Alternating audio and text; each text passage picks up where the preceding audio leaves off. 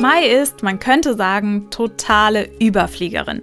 Der super erfolgreiche YouTube-Kanal MyLab, sie ist Quarks-Moderatorin, hat Dutzende Preise bekommen, das Bundesverdienstkreuz und neuerdings ist sie auch Mutter. Das sind viele Anforderungen und damit auch Stress. Naturrausch. Der Podcast, um Stress zu bewältigen und in die Natur einzutauchen. Und das ist Mai. Da saß ich da nachts und hab's nicht verstanden, ja. Und hatte zum ersten Mal dieses Gefühl, ich wusste gar nicht, was ich machen soll, ja. Und hab geschwitzt und war nervös, weil ich so dachte, boah, das darf, da darf kein einziger Fehler drin sein. Das war ganz, ganz krass. Die besten Tipps von Mai, um mit diesem Stress und diesen Erwartungen umzugehen, die gibt's in dieser Folge von Naturrausch. Viel Spaß beim Zuhören. Mein Name ist Verena Kautzleben, ich bin Biomedizinerin, Wissenschaftsjournalistin und Stresscoach. Und in diesem Podcast spreche ich darüber, wie sich Stress gut bewältigen lässt. Viele von uns stehen unter Druck wegen hoher Anforderungen, einer riesen Workload, Mental Load und vielen Erwartungen. Oft sind das sogar die eigenen Erwartungen. Ich spreche darüber, wie wir es schaffen, diesen Druck zu lösen und den Kopf zur Ruhe zu bringen. Schön, dass ihr bei dieser Folge dabei seid mit Mai T. Nguyen Kim. Liebe Mai, so schön, dass du jetzt hier bist, um mit uns ein bisschen über Stress zu sprechen. ja, ganz entspannt über Stress sprechen. Genau. Hey, ich freue mich ja. Da bist du ja echt Expertin in den letzten Jahren und vor allem in den letzten Monaten geworden, oder? Ja, ungewollt ich, ähm, es gibt ja auch so den Trend, so ein bisschen auf Stress ähm, stolz zu sein oder sich immer damit zu schmücken, oh, ich bin so gestresst, ich hab, bin so busy, busy, busy, Termine, Termine. Äh, das hasse ich ja. Ich finde es ganz schlimm. Ich finde es auch ganz, äh, ich möchte auch irgendwie gar kein Workaholic sein oder finde es auch gar nicht so toll, so, oh, ich habe schon wieder am Wochenende gearbeitet. Ähm, da, wo ich herkomme, sage ich mal, aus der Wissenschaft, ist das ja auch leider so, dass man dass das von einem verlangt wird und dass man sich immer irgendwie zu unmöglichen Zeiten im Labor zeigen muss, abends, am Wochenende und so. Aber das ist natürlich völliger Quatsch. Das ist ja Teil der Gesundheit, ja. Psychische Gesundheit allgemeine auch. Und ich finde es ganz wichtig, dass man sich da schont. Und ich bin einfach gerade ähm, am herausfinden, nachdem jetzt das letzte Jahr so besonders verrückt war, wie ich wie ich das jetzt nachhaltig, äh, wie ich nachhaltig arbeiten kann jetzt in den nächsten Jahren. Ja, ich muss das irgendwie neu sortieren, ja. Sag mal, was im, im vergangenen Jahr war. Du hast eben, hast du zu mir gesagt, boah, Verena, 2020 ist mir eigentlich passiert. Ich habe gar nicht so viel mitbekommen. Was war da los?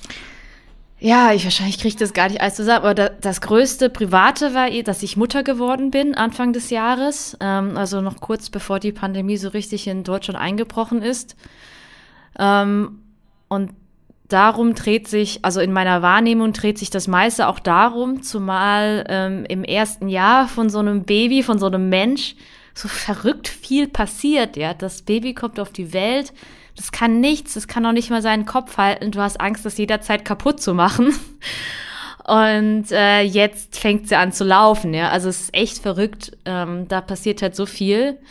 Und dann ist beruflich natürlich total viel passiert. Also nach der Babypause bei MyLab habe ich ja ange war unser erstes Video ja Corona geht gerade erst los und das ist ja dann so durch die Decke gegangen, dass ich gefühlt das Gefühl habe, seitdem habe ich mich immer noch nicht erholt. Das ging irgendwie eins führte eins zum anderen. Ähm, war natürlich auch das total das erfolgreiche Jahr. Ähm, also für die, die Zuhörer, ich habe gerade äh, Verena kurz vorher erzählt, dass ich letzt, äh, jetzt vor kurzem auf das Bundesverdienstkreuz angesprochen wurde und wie sich das angefühlt hat. Und ich dann für einen kurzen Moment denken musste, ach krass, ja stimmt, das war auch noch, dass ich noch gar nicht ähm, die Luft, die Zeit hatte, auch das Schöne, das Tolle zu verarbeiten. Und ähm, ich warte, ich warte noch drauf. dass das so kommt, weil es ist also an mir vorbeigerauscht und jetzt die letzten Monate, auch da, wo zum Beispiel kein MyLab kam, aber wo ich mich echt zurückgezogen habe, habe ich ein Buch geschrieben mit Ach und Krach. Also es saß dann auch von morgens bis spät nachts da und habe noch äh, recherchiert und habe geschwitzt und war nervös, weil ich so dachte, boah, das darf, da darf kein einziger Fehler drin sein in diesem Buch und so. Und das habe ich jetzt auch geschafft. Und jetzt ist plötzlich 2021 und ich weiß nicht, wo die Zeit hin ist und das Gute daran ist, ist, dass mir diese ganze Homeoffice-Lockdown-Zeit dann auch wie im Flug an mir vorbeigezogen ist oder immer noch zieht, ja. Diese, diese Buchphase in den letzten Monaten des letzten Jahres, da hatten wir ja auch immer mal wieder Kontakt und da war es ja wirklich so dicht einfach mit diesem Abgabetermin. Was hat dir in der Zeit geholfen? Ähm, was mir in so einer Zeit nicht hilft, wenn ich also viel Stress habe, ist, äh, ich, hat, ich arbeite mit ganz vielen total verständnisvollen Menschen zusammen. Und die haben dann immer gesagt, ja, wir können ähm, natürlich das auch irgendwie aufschieben und so. Und dann habe ich gesagt, ja, grundsätzlich müssen wir es vielleicht aufschieben, wenn es einfach noch nicht gut genug ist oder noch nicht ganz wasserfest recherchiert ist oder wie auch immer. Aber ich brauche immer eine Deadline, an der ich mich festhalten kann. Auch wenn sie mich unter Druck setzt, ist es für mich aber auch das Licht am Ende des Tunnels. Ja, für mich ist es wichtig, dass ich weiß, wenn ich eine ganz stressige Phase habe, das ist absehbar. Ich kann mich auf etwas freuen. Also zunächst was die ganze Zeit mein Licht war, die Vorstellung an Weihnachten einfach mit meinem Mann und dem Baby auf der Couch zu liegen und nichts zu machen dann habe ich das leider nicht geschafft, war über die Feiertage noch nicht ganz fertig. Dann habe ich äh, noch über Silvester saß ich immer noch dran, aber dann habe ich äh, irgendwie, habe ich immer halt weitergedacht. Ich habe mir gesagt, okay, in, weiß nicht, zwei oder drei Wochen, dann kann ich einfach Weihnachten im Kopf nachholen und mich dann auf die Couch setzen oder so. Aber dann von vornherein zu sagen, ja komm, wir, wir verschieben die Deadline, stresst mich fast noch mehr, weil ich sage, oh, dann habe ich aber da sagen wir, wir hätten jetzt die Deadline verschoben auf Ende, Fe Ende Januar. Dann hätte ich in meinem Kopf gedacht, oh nein, dann habe ich ja erst im Februar frei oder äh, bin dann erst im Februar habe ich die Erleichterung. Ne? Das heißt, ich finde, Deadlines sind so sowohl gut als auch schlecht. Also sie setzen einen unter Druck, aber ich finde, es ist auch immer wichtig, dass man ähm, nach vorne schauen kann und weiß, was, was danach kommt, nach dem Stress kommt. Mhm. Und in dieser Zeit, ähm, während du das Buch geschrieben hast und so unter Druck standest, da hast du ja ziemlich viel von außen abgeschirmt und so ein bisschen getunnelt. Hat das geholfen? Ja, total. Also ich habe ich habe bei Social Media so gut wie gar nichts mehr gepostet. Ich habe tatsächlich auch wenig, ähm, ich habe manche Sachen im Fernsehen und zum Beispiel auch nicht mehr angeschaut. Ich habe ja grundsätzlich interessiert mich ja auch so was zum Beispiel verschiedene äh, Persönlichkeiten in Polit-Talkshows so sagen, ne, oder was politisch so heiß diskutiert wird, einfach nur auf dem Laufenden zu bleiben. Aber ähm, das hat mich teilweise auch so frustriert, ne, weil diese gerade so Talkshows ja nicht gerade konstruktiv sind, dass ich dachte, nee, nicht ablenken. Das ist jetzt gerade alles unwichtig. Es gibt hier jetzt eine Sache, auf die konzentriere ich mich. Es war auch für mich wichtig, dann auch ähm, es war auch eine Erleichterung, als ich dann mit dem MyLab-Team gesagt habe, komm, wir müssen jetzt äh, wirklich mal eine Pause machen. Das war auch ein schwieriges Ding für mich, weil MyLab ja so ein Herzensding ist und es war auch schon mal gut zu sagen, nee, komm, lass eines wegmachen. Ich brauche jetzt eine Sache, auf die ich mich konzentrieren kann. Und das Schöne an so einem Baby ist dann, dass es einerseits super anstrengend ist, äh, wenn du dann nachts nicht durchschläfst, aber ich finde, es wird dann überkompensiert dadurch, dass du halt jede freie Minute mal kurz so ein süßes Tierchen knuddeln kannst, ja. Also das, das ist schon der Wahnsinn, wie einen das nochmal, finde ich, erdet, ja. Und ich hatte dann immer das Gefühl, okay, in dem Moment war dann alles in Ordnung. Ich wusste, das ist ja auch nur ein Buch, ja. Also dieser, dieser Spruch, man operiert hier nicht am offenen Herzen, ja. Das ist jetzt, mein Gott, das ist ja am Ende ist das auch nicht so wichtig. Was wichtig ist, ist das, was jetzt gerade ist hier. Dass zum Beispiel, dass dieses Kind gesund ist und dass es so süß ist und so. Das ist das, was zählt, ja. Und das finde ich war, das war eine große Hilfe, um immer wieder zwischendrin dann wieder runterzukommen. Ja. Mhm. Ja, das denke ich auch mal, wenn wir Sendungen bei Quarks machen und irgendwie gibt's ja dann so bei jeder Sendung diesen einen Moment, wo wirklich alle durchdrehen. Ja. Du erinnerst dich bestimmt. Und in dem Moment denke ich immer, okay Leute, und es ist auch nur Es ist nur eine Fernsehen. Sendung. Es ist nur Fernsehen. Lasst ja. uns alle mal beruhigen, genau. Ja, wir werden irgendwas senden. Wir haben das schon so oft gemacht, wir schaffen das. Ja, genau. Ich mache mal so ein bisschen äh, Notizen von jetzt den äh, My Premium Anti-Stress-Tipps und ich habe Licht am Ende des Tunnels, Fokus setzen und ein Baby anschaffen.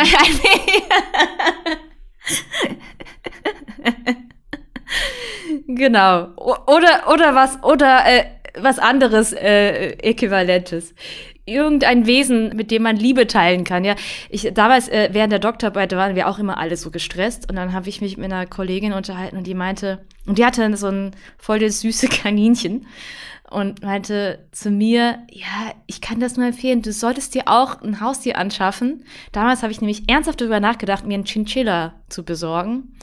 Also Chinchillas sind ja die entweder die weichesten oder gehören zu den weichesten Tieren. Die haben das weicheste Fell, die haben so ganz feine Haare, die haben so die maximale Anzahl an, von Haaren pro Follikel. Äh, weißt du, was ich meine? Also, die sind halt super weich und die sind ja so, die sehen so aus wie so ein wie so ein Wuschelball einfach. Ich habe auch noch nie einen Chinchilla ähm, streicheln dürfen, aber äh, irgendwie faszinieren mich diese Tiere und ich habe mir mal ernsthaft überlegt, ob ich mir eins holen soll und dann meinte halt meine Kollegin bei der Doktorarbeit, ja, mach das, mach das auf jeden Fall, weil das ist so ein Stre Stressrelief, weil dieses Tier ist das Letzte, was du siehst, wenn du schlafen gehst und das Erste, wenn du aufwachst, ne? Also unabhängig von deinem sonstigen Privatleben. Und dann habe ich mich aber informiert und festgestellt, dass Chinchillas in, als Haustiere irgendwie über 20 Jahre alt werden können. Da ich gedacht, nee, das, wow, ist, so das ist echt ein Commitment. Das, das, das, das Commitment das kann ich nicht tragen, ja. Und deswegen habe ich jetzt keins. oh, Wahnsinn. Ähm, ich habe einige Fragen aus der Community eingesammelt. Ja, Natürlich, ich bin schon sehr gespannt. Gut, es ganz viele gingen darauf äh, hinaus, ähm, wie eigentlich so deine Tage aussehen. Sind die sehr strukturiert? Wie machst du das mit Beruf und Familie? Wie setzt du da die Prioritäten? Also meine Tage sind insofern nicht strukturiert, dass ich irgendwie einen geregelten Ablauf hätte. Dazu ist meine Arbeit, glaube ich, zu ähm, unterschiedlich. Ist auch sehr krass, wie es jetzt während der Pandemie war, weil normalerweise bin ich natürlich auch viel unterwegs. Ne? Wenn ich bei Quarks äh, in Köln bin normalerweise, dann ähm, bin ich da, also ich wohne ja in Frankfurt und ich muss dann, fahre dann halt immer schon am Abend vorher nach Köln, bin dann im Hotel und bin dann halt zwei Tage im Studio. Und sonst bin ich natürlich auch normalerweise viel unterwegs für Lesungen, Veranstaltungen oder irgendwelche Fernsehsendungen. Das ist halt alles weggefallen. Aber ich hatte trotzdem so viel zu tun, dass ich, mein Tag ist insofern strukturiert, dass ich jeden Tag genau wissen muss, was muss ich schaffen. Und ich habe manchmal, ich vergesse auch teilweise manchmal zu essen. Also ich bin so ein Accidental Intervallfast, äh, Fastener. also bei Intervallfasten gibt's ja diese, äh, dieses Prinzip, dass man 16 Stunden lang, glaube ich, äh, nichts isst und dann äh, in den restlichen acht Stunden halt da seine ganzen Mahlzeiten zu, mir, zu sich nimmt. Das passiert mir oft aus Versehen. Und ja, meistens setze ich mich dann hier irgendwie teilweise noch so im, im Schlafanzug hier an den Schreibtisch. Den kennt ihr aus meinen Videos teilweise. Das ist halt da mit der ähm, blauen Wand und dem Regal im Hintergrund. Das ist tatsächlich mein Schreibtisch. Da stelle ich halt manchmal einfach meine Kamera vor.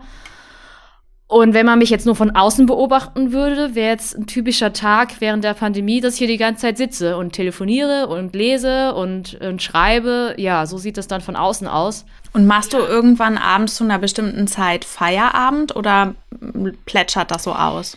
Also es war vor vorletztes Jahr, so 2019, war es ganz schlimm. Da habe ich mir irgendwann eine, eine Sperrstunde gemacht, wo ich gesagt habe, nach zwei Uhr nachts darf nichts mehr passieren. Boah, Verena, weißt du noch, wir haben. Ja, genau. Ich, und zwar, das war, ich habe da die Konsequenzen gezogen. Das, also nicht, nicht falsch verstehen, ich sitze nicht jede Nacht, jeden Tag bis zwei Uhr nachts am, am Schreibtisch, aber wenn eine Produktion ist, also das ist, ist so wie man wir bei Quarks ausrasten, es gibt das auch bei MyLab.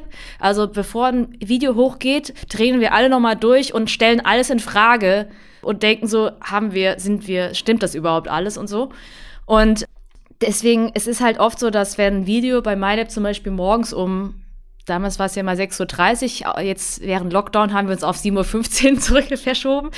Online geht, dass es vielleicht erst paar Stunden vorher wirklich fertig ist, ja, der Schnitt und dann der Upload und alles. Und ich hatte, was war da? An einmal habe ich.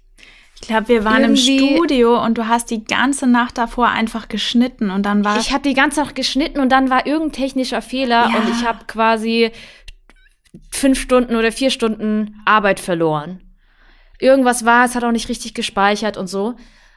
Und ich bin an dem Tag nach Köln gefahren, weil ich eine Sprachaufnahme hatte, zusammen mit Verena. Wir waren gemeinsam im Studio und ich war völlig fertig gesagt, ich habe hier nur zwei Stunden geschlafen und für nichts, ja.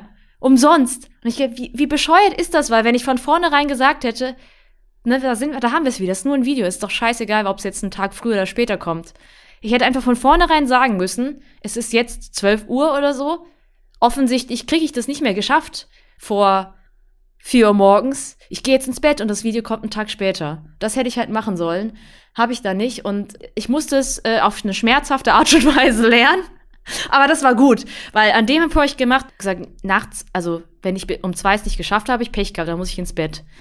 Und jetzt aber seit, seit äh, jetzt auch unsere Tochter da ist, ist ja eh ganz anders, weil wir kommen ja jetzt schon seit einem Jahr nicht mehr so richtig zum Schlafen und sie schläft auch noch nicht so ganz durch. Und äh, jetzt versuche ich halt natürlich viel früher ins Bett zu gehen und auch sowieso äh, mehr auf meinen Schlaf zu achten. Mein Mitarbeiter, der Lars, den manche vielleicht kennen von MyLab, ist ja eigentlich von Haus aus Schlafforscher. Der hat mich auch sehr geprägt, weil durch ihn habe ich erst realisiert, was für ein wichtiger Aspekt Schlaf für die allgemeine Gesundheit ist. Weil wenn man mich vorgefragt hätte, wie, wie steht's mit deiner Gesundheit, hätte ich gesagt, ganz okay. Also ich ernähre mich nicht zu, zu schlecht, ich rauche nicht, ich trinke keinen Alkohol und naja, ich, ja gut, dass ich zu wenig schlafe, hätte ich da gar nicht mit reingezählt. Ne? Ich hätte noch gesagt, ich bewege mich vielleicht nicht oft genug.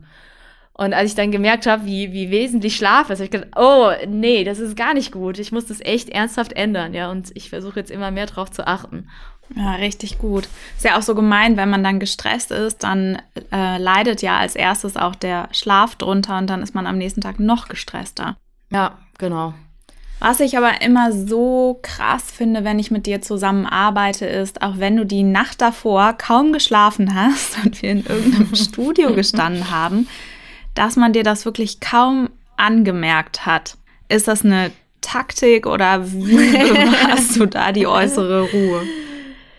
Äh, ich ich glaube schon, dass das eine Stärke von mir ist, würde ich sagen, dass ich mich sehr gut konzentrieren kann. Weißt du, was ich meine? Ich kann mich halt, wenn ich, ich stehe jetzt im Studio und ich weiß halt, es hat auch keinen Zweck, wenn jetzt irgendwas anderes noch in meinem Hinterkopf rumschwirrt, was ich noch vorhabe. Ich bin da sehr gut drin, das einfach nicht jetzt davon erstmal auszublenden, weil das ja eh nichts bringt. Ich bin jetzt gerade im Quark-Studio, ich kann jetzt nichts anderes machen, als mich auf die Sendung zu konzentrieren und dann, das kann ich sehr gut. Was ich auch gut kann, ist, wenn ich halt nicht arbeite, ne, ich habe jetzt irgendwie kurz Babypause, also Babypause im Sinne von so am Tag, weißt du, oder auch als ich sie noch gestillt habe, äh, jetzt als Stillpause oder so, bin ich halt einfach total gut darin zu switchen, ja, dann wirklich in dem Moment nicht über die Arbeit nachzudenken. Ich weiß auch nicht, kann auch gar nicht sagen, woher ich das kann oder so. Das ist auch nichts, wo ich jetzt mir groß aneignen musste. Das konnte ich, glaube ich, schon immer ganz gut.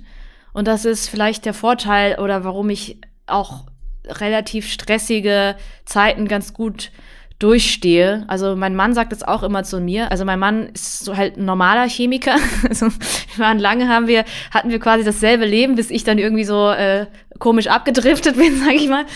Und der findet das natürlich alles super spannend, was ich mache und wir unterhalten uns natürlich eigentlich fast nur über meine Arbeit und nicht über seine. Also wenn wir uns über Arbeit unterhalten. Und da ähm, bin ich halt auch immer sehr konsequent, wo ich einfach sage, so jetzt reicht's, aber ich, ich will jetzt, es tut mir total leid, ich verstehe, dass du es interessant findest, aber ich kann jetzt nicht mehr drüber reden, lass bitte äh, über was anderes reden, ja. Oder lass keine Videos von mir schauen zu Hause. Da bin ich halt auch ganz konsequent. Und ähm, ja, ich glaube, das ist einfach einfach wichtig, dass man, wenn man, wenn man schon so viel arbeitet, dass es eigentlich komplett einnimmt. Also so ein konsequentes Umschalten. Ja, oder auch, wenn ich so gucke, wie ich zum Beispiel Social Media verwende, ähm, ne, auch jetzt ist ja so krass, wie, wie das explodiert, ist auch meine Reichweite, ne? Das ist natürlich total toll. Ich finde es Wahnsinn. Das ist, hätte ich jetzt niemals, also, dass ich zum Beispiel bei MyLab eine Million Abonnenten haben würde, ja. Äh, ich habe ja schon, als wir irgendwie, weiß nicht, 2018 so paar hunderttausend hatten, wir haben schon gesagt, so, jetzt haben wir alles erreicht. Wir müssen das gar nicht mehr aktiv verfolgen, zu wachsen, weil wir sind schon ein ausreichend großer Kanal. Wir können uns jetzt einfach auf gute Inhalte konzentrieren. Aber dass es jetzt nochmal so kommen würde, hätten wir natürlich alle nicht gedacht.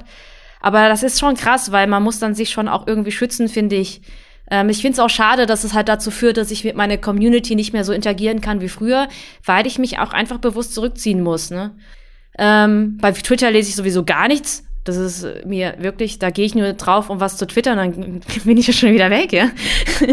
aber bei YouTube mache ich halt sporadisch, lese ich und versuche auch zu antworten, aber es geht einfach nicht mehr. Ich muss mich da echt zurückziehen. Das ist, glaube ich, auch überhaupt nicht gesund.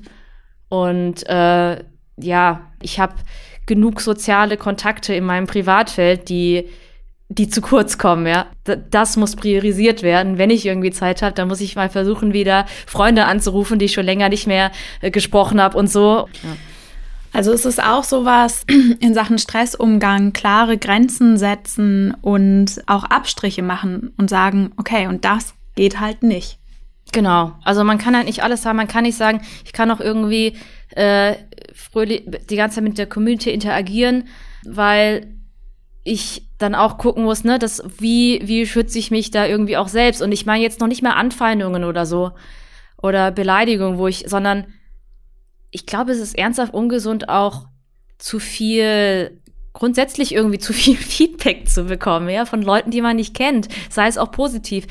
Ich vergleiche das so manchmal ein bisschen so wie mit, ähm, weißt du, wie man so sagt, dass unser Stoffwechsel so jetzt kommt was ganz anderes, aber dass unser Stoffwechsel quasi noch so ein bisschen aus Jäger- und Sammlerzeiten ja ist und dass die Evolution ja gar nicht so schnell sein kann, dass wir uns jetzt auf unser heutiges ähm, auf unseren heutigen Essensüberfluss äh, gescheit hätten einstellen können. Ne? Und ich glaube, ganz ähnlich ist es mit sozialen Interaktionen. Menschen sind ja soziale Wesen. Das ist ja auch evolutionstechnisch gewachsen, dass, dass Menschen soziale Interaktionen haben, dass die wichtig sind, dass die auch ja, überlebenswichtig sind, ne? Also für, dass wir das brauchen. Aber dass unsere, unsere Psyche überhaupt nicht dafür, unsere, ich sag mal Jäger- und Sammlerpsyche, überhaupt nicht dafür gemacht ist, dass dann du hunderte Kommentare jeden Tag zum Beispiel bekommst. Ich glaube, dafür bist du einfach nicht gemacht. Und das meine ich halt so ein bisschen, ne? dass man, dass man ein bisschen versucht, da sich nicht reinziehen zu lassen, weil das wäre nicht ehrlich, wenn man sagen würde, es ist mir egal, was die Leute sagen, weil du bist ja immer noch ein Mensch. Natürlich, als Menschen sind wir, glaube ich, auch rein evolutionstechnisch so gepolt, dass es uns wichtig ist, was andere denken. Ja? Und ich glaube, das Gesündeste ist es, ab einer gewissen Exposure einfach sich ein bisschen zurückzunehmen. Ja. Mhm. Ja, unsere Biologie passt da wahrscheinlich einfach nicht mehr zu unserem heutigen Leben da draußen. Bei dir ist das natürlich extrem. Ich glaube aber, dass das auch bei vielen anderen Menschen so ist, die dann Kinder haben und Job haben und das und das und das. Und dann wird es einfach zu viel und dann vielleicht noch soziale Medien. Und da muss man einfach sagen, hey, deine Biologie packt das nicht. Punkt. Ja, und ich glaube, das kennt jeder wahrscheinlich von sozialen Medien. Das muss ja auch gar nicht so krass sein wie bei mir. Ich glaube, jeder kennt es ja, wenn man was postet und dann guckt man nach den Likes oder so, ne? Das ist genau das, glaube ich. So funktionieren ja soziale Medien. Die sind ja so süchtig. Die machen ja so süchtig. Äh, machen sie ja, ne? Dopamin, wir wissen es, glaube ich, inzwischen alle. Äh, und dieses Slot-Machine-Prinzip, ähm, dass äh, die ganzen Apps dann benutzen, die machen ja so süchtig, weil wir soziale Wesen sind, die eben abgehen auf äh, so, soziale Anerkennung, ne? Und ich glaube, das muss man sich immer wieder bewusst machen, dass es einerseits ganz menschlich ist, aber dass es vielleicht auch ganz gesund sein kann. Da, ne, das, das heißt ja nicht zu, zu, umsonst sowas wie Social Media Detox. Das wird manchmal jetzt so ein bisschen übertrieben, aber grundsätzlich ist es, glaube ich, gar nicht so schlecht, ja. Ja. Ich habe noch eine Frage von Dennis, die ich auch total spannend fand. Und zwar, äh, Mai, meditierst du manchmal auch? Und wenn nicht, was hältst du generell vom Meditieren? Ich habe das noch nie probiert ich finde es interessant. Also ich, ich, ich, ich weiß ja auch nicht, wie man jetzt anfangen müsste. Ich glaube, man, also ne, ich wüsste jetzt gar nicht, ich müsste dann erstmal in irgendeinen Kurs gehen, glaube ich, ist jetzt gerade schlecht, weil ich wüsste jetzt gar nicht, wo ich mich jetzt im, im Internet am schlausten ähm, informieren sollte. Aber ich komme, glaube ich, ein bisschen in die Nähe dadurch, dass ich diese, diese Fähigkeit habe, mich, mich so gut zu konzentrieren auf bestimmte Sachen. Ne? Was ich zum Beispiel manchmal mache, war Intervallarbeiten. Dass ich mir so einen Timer gestellt habe. Ich habe dann zum Beispiel gesagt, so, ich habe eine Stunde Arbeiten und zehn Minuten äh, Baby. zum Beispiel, ja. Und dann wusste ich halt, in der Stunde ist mir leichter gefallen, weil ich habe halt das Problem gehabt, seit ich Mutter bin, habe ich halt krasse FOMO, äh, was, also Fear of Missing Out, was die Kleine betrifft. Das hatte ich nämlich vorher gar nicht. Und das war mein großer Vorteil. Ich hatte nie FOMO, ich war immer sehr fokussiert. Ne? Und hatte nie das Gefühl, was zu verpassen. Und jetzt, das war ganz, ganz krass bei, bei meiner Tochter. Mein Mann hatte Elternzeit und immer wenn ich von unten irgendwie äh, so ein Lachen oder so gehört habe, wollte ich halt immer so, ich verpasse was. Und deswegen habe ich mir irgendwann dieses Intervallarbeiten eingestellt, eine Stunde arbeiten. Da wusste ich, okay, das ist absehbar, ne? das geht auch schnell rum, eine Stunde. Und danach habe ich einfach 10 oder 15 Minuten, wie auch immer, wo ich wo ich auch mir auch einen Timer stelle, so, dass ich währenddessen nicht auf die Uhr gucken muss und ich ständig gucken muss, oh, wann sind die zehn Minuten vorbei, sondern dann kommt schon irgendwann ein Signal und dann gehe ich wieder hoch, ja. Und das hat mir tatsächlich Also wieder so dieses klare Grenzen, Lichtblick haben, Fokus genau. setzen. Und ich weiß nicht, ob man das irgendwie äh, sinnigerweise mit Meditieren vergleichen kann, aber dass man zumindest in der Lage sein kann, kurz aus diesem Trott auszubrechen, ja, das kann ich schon und ich kann nur sagen, dass ich mich deswegen auch für Meditation zumindest interessiere, aber ja, ich müsste das erst noch ausprobieren, bevor ich mehr dazu sagen kann. Verstehe ich. Ich habe eben mit äh, Jakob gesprochen und habe ihm erzählt, dass ich jetzt mit dir über Stress spreche und da hat er gesagt, sprich mhm. Mai auf jeden Fall mal auf den Höhlendreh auf an. Auf die Höhle an. Ihr habt ja ähm, in einer Höhle unter der Erde in ganz engen Gängen so eine Harakiri-Drehaktion, ich glaube über 16 Stunden oder so gemacht. Ja das, das war ja auch eine Extremsituation. Wie bist du damit umgegangen? Also genau, äh, das war so krass, weil, also es war total cool, weil das war eine Höhle, die ähm, halt nicht öffentlich zugänglich ist, sondern sonst nur von Höhlenforschern betreten wird, irgendwo im Sauerland. Und das Geilste war schon dieser Einstieg in die Höhle. Ihr müsst es mal suchen an der Quarks, äh, in der Mediathek, äh, die, die Quarks-Sendung dazu da ist so ein kleines Rabbit Hole und dann, da kommt man auch nicht irgendwie mit den Füßen zuerst rein, sondern muss man wirklich kopfüber quasi senkrecht in diese Höhle abtauchen. Also wenn man da irgendwie äh, äh, Platzangst hat oder so, geht es schon mal gar nicht. Ich hatte noch so das, den Vorteil, dass die Höhlen, es waren halt lauter etwas größere, äh, kräftige Männer, äh, wo ich zumindest rational schon mich beruhigen konnte. Wenn die offensichtlich da durchpassen, kann ich ja schon mal nicht stecken bleiben. und es war halt so krass, weil das war natürlich, da drin durfte man zum Beispiel auch nicht Pipi machen, ne? Weil du darfst halt nicht in dieses, äh, in dieses, äh, diese geschützte Höhle einfach deinen Urin dahinter lassen, weil das ja das ganze Ökosystem dann zerstört. Ähm, das heißt, die, die Männer hatten noch ihre Flaschen dabei und ich hab nur so gedacht, jo, ich mach dann wohl kein Pipi. so. Also voll krass. Und du hattest auch keinen Empfang. Und ich habe das auch völlig unterschätzt, weil ich habe mein Handy einfach im Auto gelassen, weil die gesagt haben, da hat man eh keinen Empfang. Und mein Mann wusste nur, ich bin da in irgendeiner Höhle. Äh, mal wieder ein Quarksdreh. Und die Quarksdrehs sind halt, weiß ich, normalerweise um 18 Uhr vorbei. und dann hat er mich halt auch versucht anzurufen und hat niemanden erreicht. Wir waren halt da drin und haben irgendwann so um 20 Uhr oder so gesagt haben, so zwei der Höhlenforscher gesagt, ja, wir müssten, wir müssten eigentlich mal nach Hause. Und dann habe ich zum Glück dem einen noch die Nummer meines Mannes mitgegeben und habe gesagt, wenn du draußen bist, bitte ruf ihn mal an und sag, dass ich noch in der Höhle bin. Und weil also von dem Zeitpunkt, man kommt ja auch nicht schnell aus der Höhle raus, man muss da teilweise kriechen und klettern und so. Das heißt, wenn man beschließt, ich gehe jetzt, dauert es noch zwei Stunden, bis man aus der Höhle raus ist. So. Und ähm, ja, das war einfach das war so, also ich fand's super cool. Es war der coolste Dreh äh, ever und ich glaube, wird es auch wahrscheinlich auch eine lange Zeit bleiben, weil, ne, weil man, das war halt so Wahnsinn, in dieser Höhle zu sein und diese, dieses, ja, diese verborgene Welt, die sonst niemand betreten darf, dass man das einfach so zu machen. Und ich glaube, der, das Wichtigste ist, man muss natürlich den Leuten, mit denen man da ist, vertrauen, ne? Also ich hatte einfach totales Vertrauen, ne, nicht nur in Jakob, sondern auch in die anderen, die dabei waren, äh, die Höhlenforscher, die, wir mussten auch teilweise so klettern und uns und uns ähm, absichern und abseilen und so, ne? Und ich glaube, wenn man da halt ähm, so misstrauisch ist oder nicht genau weiß, ob man sich auf die anderen verlassen kann, dann ist natürlich super stressig. Mhm. Genau, das ist, glaube ich, wichtig auch grundsätzlich, dass wenn man in irgendeiner stressigen Situation ist, immer leichter, wenn man im Team ist, dass dem man vertrauen kann, ja. Ja, Vertrauen in die anderen generellen Team sein, ja. Ja.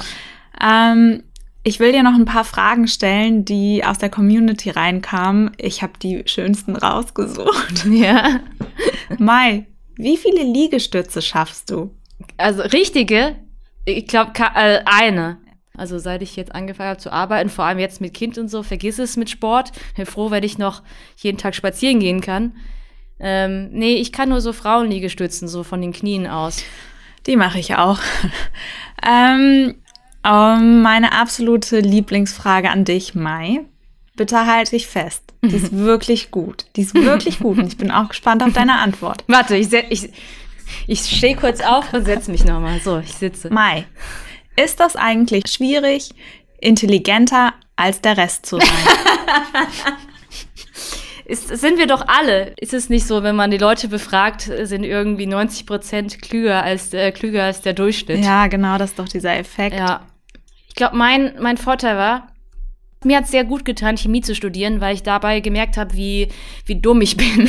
also, also ich hatte, ich war sehr gut in der Schule und es fiel mir total leicht. Das war alles total easy peasy und dann bin ich ins Chemiestudium gekommen und bin da erstmal so ein bisschen abgekackt. Also ich habe zwar ähm, alles so geschafft, aber Alter, habe ich, ich hatte zum ersten Mal dann im ersten Semester saß ich da nachts vor den Büchern und hab's nicht verstanden, ja, und hatte zum ersten Mal dieses Gefühl, ich wusste gar nicht, was ich machen soll, ja. Weil sonst war für mich Schule höchstens noch irgendwie eine Frage von Fleiß. Aber das muss mir jetzt noch kurz reinprügeln und dann bin ich gut. Aber ich habe es nicht gecheckt. Ich habe es wieder und wieder gelesen und teilweise Sachen nicht verstanden. Also wo ich dachte, ich bin dafür zu dumm. Aber habe natürlich mich da auch irgendwie reingebissen und durch, durchgearbeitet und war dann am Ende zwar auch gut, aber ich hatte immer das Gefühl, dass es andere Leute gibt, denen das mehr zufliegt. Also die einfach ein größeres also so Talent auch, sag ich mal so, falls man das so überhaupt sagen kann, wenn man so grob trennt in Fleiß und Talent. Ja, ich weiß, es macht jetzt rein wissenschaftlich auch nicht nur bedingt Sinn, weil das sich viel überschneidet, aber dass halt andere mehr Talent hatten, ne? dass die irgendwie, also wenn ich zum Beispiel mich mit meinem Mann vergleiche, der ja auch Chemiker ist, ich hatte das Gefühl, dass der immer irgendwie, dass es ihm mehr zuflog und dass ich halt härter arbeiten musste oder mehr verstehen musste. Ne? Oder ich habe auch gemerkt, dass manche wenn ich, wenn wir zusammen gelernt haben, dass diejenigen, die besonders gut waren, auch total schlecht darin waren, das zu erklären, weil das für die einfach schon Sinn gemacht hat und die gar nicht verstanden haben, wo hakt's jetzt eigentlich bei jemandem, der das jetzt nicht verstanden hat. Und ich glaube, genau das ist das Gute bei mir, dass ich halt, ähm, also ich bin nicht dumm, ich denke dich schon, aber es ist jetzt nicht so, dass ich jetzt gerade was so Wissenschaft betritt, so der volle Überflieger bin und das ist, glaube ich, auch der Witz daran, warum ich Sachen so gut erklären kann. Ne? Und ich bin halt völlig davon überzeugt, dass Intelligenz in dem Sinne auch überbewertet ist, weil ich finde, sowas wie Neugier, ähm, Motivation, ne, es, ähm, es gibt so eine Psychologin, die gesagt hat, neben Intelligenz gibt es noch zwei andere wichtige Sachen. Das eine ist eben ähm, Fleiß und a hungry mind, also ein hungriger Geist. Und das würde ich sagen, da das ist wirklich meine Stärke. Das habe ich. Ich habe einen sehr hungrigen Geist. Und ich, es ist auch für mich viel mehr, ähm, wie sagt man so schön im Englischen, empowering, ja. Dass man halt nicht so sagt, ah, das ist einfach, kann ich oder kann ich nicht, sondern man hat es viel mehr in der Hand. Und so begegne ich auch immer meinem Publikum bei den Sachen, die ich mache. Die sind für mich in, in meiner Vorstellung einfach auf Augenhöhe. Und der Unterschied ist, dass ich eine bestimmte Ausbildung gemacht habe und dass ich diese Zeit hatte, jetzt zu recherchieren. Und das ist jetzt quasi mein Service an das Publikum, dass ich diese Zeit reingesteckt habe und diese Ausbildungszeit. Aber dass das jeder verstehen kann, wenn man a Hungry Mind mitbringt. Mhm. Und ein bisschen Zeit halt. Äh, ich glaube, das ist, ähm, das ist super schön, dass du das sagst, denn oft macht es so viel Stress, ähm, wenn man anfängt, sich zu vergleichen, sich minderwertig fühlt und damals zu sagen, hey, es gibt einfach unterschiedliche Talente, Fähigkeiten und ähm, schau einfach, worin du gut bist. Genau. Also ich finde auch, ich habe im, im neuen Buch gibt's ein ganzes Vi äh, Video, sag ich schon, ein ganzes Kapitel zur Intelligenz, äh, weil das äh, wirklich äh, dramatisch missverstanden wird, Intelligenz an sich. Und ich glaube, das, was die Leute auch irgendwie viele an diesem Konzept Intelligenz vielleicht auch nicht mögen oder weil sie es unangenehm finden, ist dieser Vorstellung, dass Intelligenz etwas ist, das man nicht, das man nicht ändern kann. Und so ist das halt überhaupt nicht, ne? Mhm. Und davon bin ich überzeugt und das ist auch etwas, wo ich glaube, das ist auch eine gute Einstellung, um, um vorwärts zu kommen. Ja, wo du ja der lebende Beweis für bist. ja, Mai, vielen, vielen Dank, dass du dir ja, die Zeit genommen auch. hast. Hat mir ähm, viel Spaß gemacht. Das war's mit dieser Folge Naturrausch. Ich nehme von Mai vor allem drei Dinge mit. Commitment, Fokus und Fleiß. Schreibt mir gerne, was ihr mitnehmt und eure Fragen. Die Austauschplattform zu diesem Podcast ist wie immer Instagram und da findet ihr mich unter Verena Kautzleben Stresscoach. Und da gibt's auch ganz viele weitere nützliche Hilfen, um mit Stress, Erwartungsdruck und einem vollen Kopf entspannter umzugehen. Ich freue mich, wenn ihr wieder dabei seid bei Naturrausch, der Podcast, um Stress zu bewältigen und in die Natur einzutauchen.